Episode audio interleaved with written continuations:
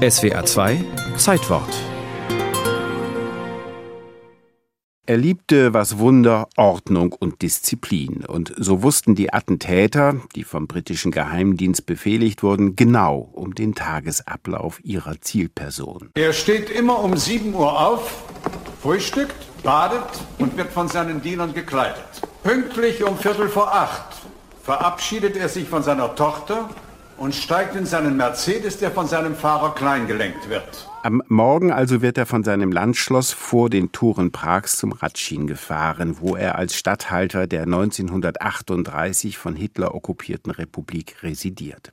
Doch heute ist alles ein wenig anders. Heydrich fährt sehr viel später in seiner offenen Cabrio-Limousine in Prag ein. In einer Haarnadelkurve erwarten die Attentäter den Tyrannen. Und dann um 10.35 Uhr ist es soweit. Der junge Tscheche Josef Gabčík holt eine Maschinenpistole unter seinem Trenchcoat hervor, springt auf die Straße direkt vor den Mercedes mit dem Kennzeichen SS3, zielt auf Heydrich, doch die Waffe hat eine Ladehemmung. Sein Kamerad Jan Kubisch brüllt ihm daraufhin zu, er solle abhauen. Jatschik rennt los und wird von Heidrichs Fahrer Klein mit gezückter Pistole verfolgt. Währenddessen zieht Kubisch eine Handgranate aus seiner Jacke, zündet sie, doch statt mitten im Fahrzeug zu landen, trifft sie nur das hintere Wagentrittbrett und reißt ein Loch ins Blech. Heidrich springt aus dem Fahrzeug und bricht zusammen. Seine Milz ist von Splittern zerfetzt.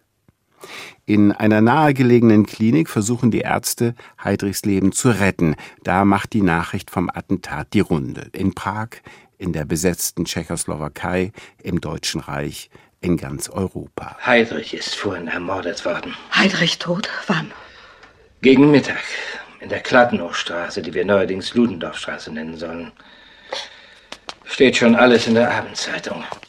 Ganz so schnell wie in Fritz Langs Film Auch Henker sterben ging es denn doch nicht. Hitler ließ seinen Leibarzt nach Prag fliegen, um Heydrich zu operieren. Es kam im Radio, er sei noch am Leben. Sie bieten eine Belohnung von 10 Millionen Kronen. 10 Millionen Kronen als Belohnung für denjenigen, der den oder die Attentäter verrät. Umgerechnet rund 4 Millionen Euro. Ein Vermögen. Doch die Täter konnten erst Mitte Juni aufgespürt werden, nachdem ein Tscheche sie denunziert hatte. Festnehmen konnte die Gestapo sie aber nicht.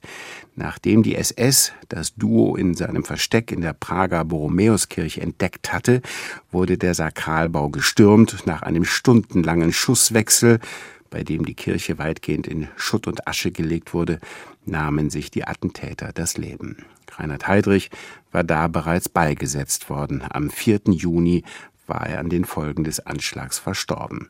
Die Trauerfeier bezeichnete Englands Presse als Gangsterbegräbnis nach Mafiosi-Manier. Und die deutschen Mafiosi brachten als Rache für den Mord an Heydrich später noch tausende Tschechen ums Leben.